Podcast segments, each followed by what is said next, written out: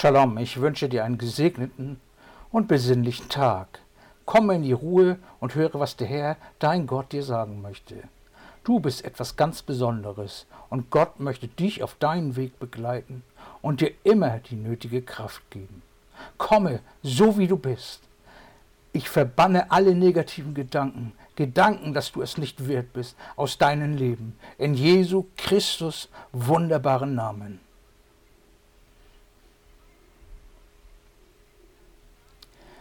Wer den Sohn bekennt, der hat auch den Vater.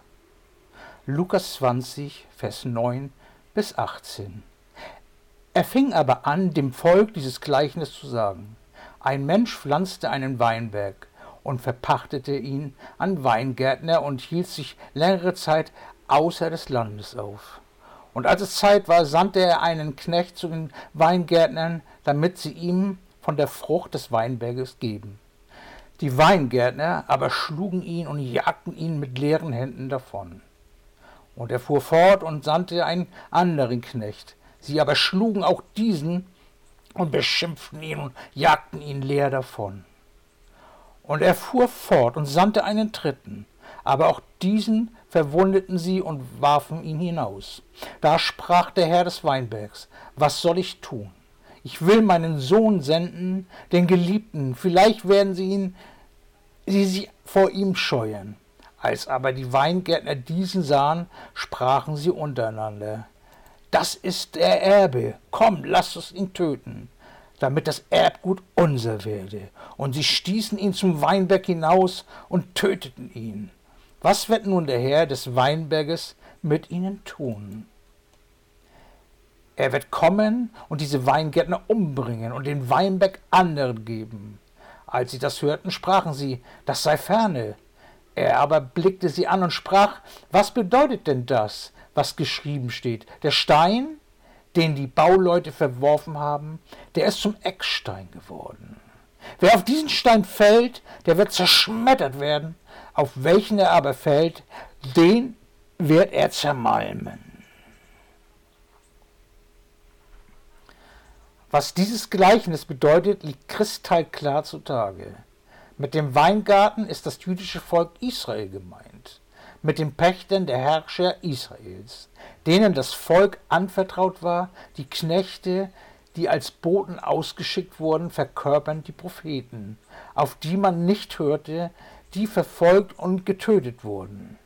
Der Sohn ist Jesus selbst, und das Urteil lautet, den Platz, der für das Volk Israels bestimmt war, werden andere einnehmen. Nehme deinen für dich von Gott bestimmten Platz ein. Denn auf diesem Platz ist alles für dich bereitet. Auf diesem Platz wirst du den maximalen Segen ernten und anderen zum Segen sein. Die Begebenheit selbst hätte wirklich passieren können und kam tatsächlich auch vor. Judäa befand sich in der Zeit in wirtschaftlichen Schwierigkeiten und in einem Umbruch der Arbeitsverhältnisse. Viele Grundbesitzer verpachteten ihr Land in der hier geschilderten Weise. Die Pacht wurde jedoch fast nie in Geld entrichtet. Sie betrug entweder eine festgesetzte Menge der Erzeugnisse oder Rücksicht darauf, ob die Ernte gut oder schlecht ausfiel oder einen bestimmten Prozentsatz aller Erträge. Dieses Gleichnis gehört zu den Gleichnissen, die uns besonders viel lehren. Du erfährst darin verschiedene Dinge über die Menschen. Zum Ersten, du hörst von Vorrechten der Menschen. Die Pächter hatten den Weingarten nicht angelegt. Sie fanden eine vollständige Besitzung vor.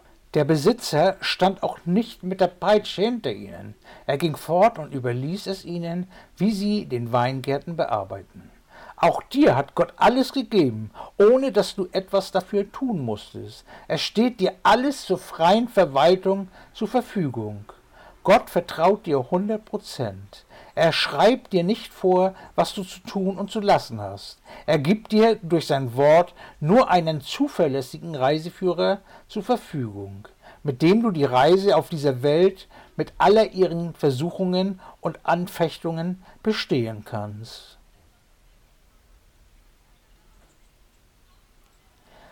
Zum Zweiten, du erfährst etwas über die Sünde der Menschen. Die Sünde der Pächter bestand darin, dass sie sich weigerten, dem Besitzer zu geben, was ihm zukam, und darin, dass sie die Kontrolle über etwas ausübten wollten, wozu allein der Besitzer berechtigt war.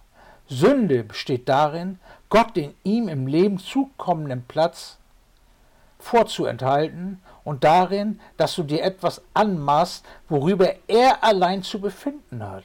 Wir erheben uns oftmals im Leben über Gott, indem wir sein Wort in Frage stellen und unseren eigenen egoistischen Weg durchziehen. Einen Weg, der für uns persönlich am besten ist und nicht für den gesamten Leib Jesu Christi.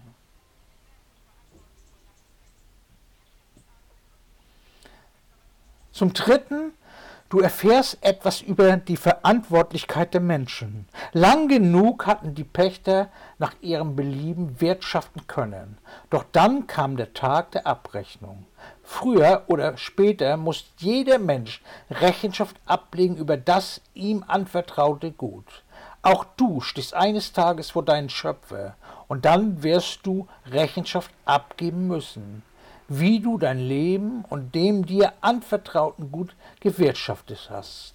Sei dir bewusst, du stehst ganz alleine vor seinem Thron und kannst keinen anderen dafür verantwortlich machen. Ein Ich habe das getan, weil er gemacht hat. Diese Worte werden bei Gott kein Gehör finden sondern ich habe das gemacht und ich bin dafür verantwortlich, sind die Worte, die Gottes Ohren erreichen. In diesem Gleichnis erfährst du etwas über Gott. Zum Ersten, du hörst etwas von der Geduld Gottes. Der Besitzer schlug nicht gleich beim ersten Anzeichen von Aufruhr auf Seiten der Pächter zurück. Er gewährte ihnen mehrmals die Chance, das Recht zu tun. Es gibt nichts Wunderbares als die Geduld Gottes. Immer und immer wieder gibt er dir eine Chance nach der anderen. Seine Geduld hat kein absehbares Ende. Doch seine Geduld wird nicht ewiglich. Eines Tages findet diese Welt, wie sie zurzeit ist, ihr Ende. Wenn ein Mensch die Welt erschaffen hätte, hätte er sie längst in verzweifelter Erbitterung ausgelöscht. Wie weit reicht deine Geduld mit deinem Gegenüber? Prüfe dich hierin. Immer und immer wieder selbst und bitte Gott darum, dir dabei zu helfen.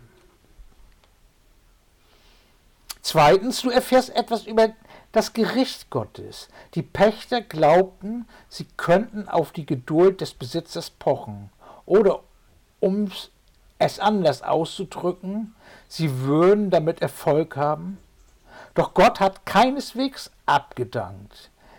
Wie erfolgreich der Mensch auch sein mag, wenn er diese Methode anwendet, der Tag der Abrechnung kommt, unausweichlich. Ein römisches Sprichwort lautet, die Gerechtigkeit wird schließlich den Sieg davontragen. Peinlich genau hält sie die Waagschalen im Gleichgewicht.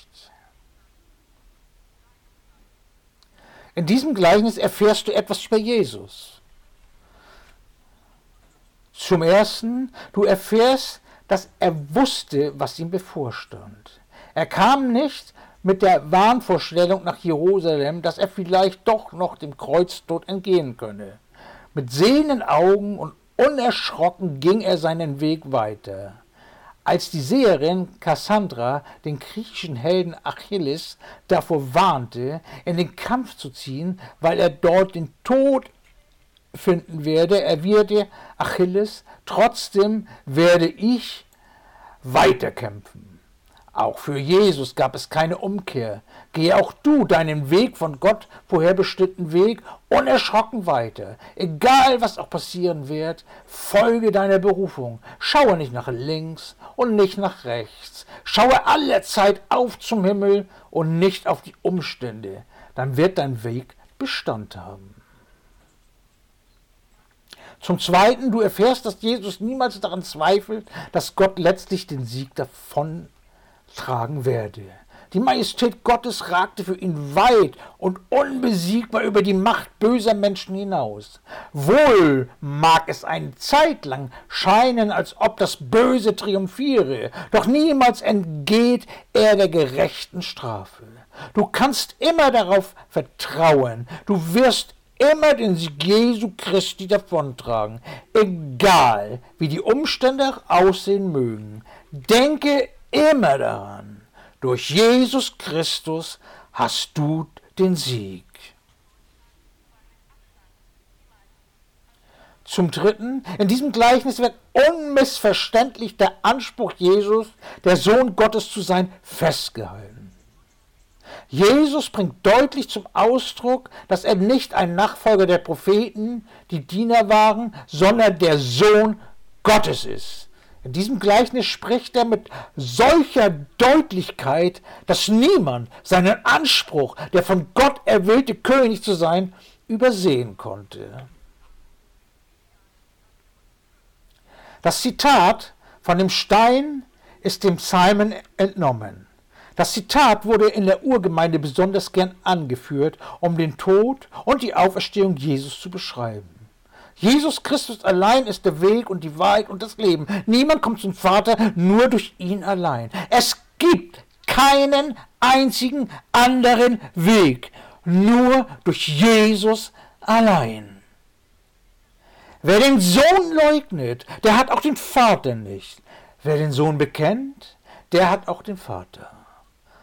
Gottes Schutz, Segen und Frieden, euer Thorsten Team.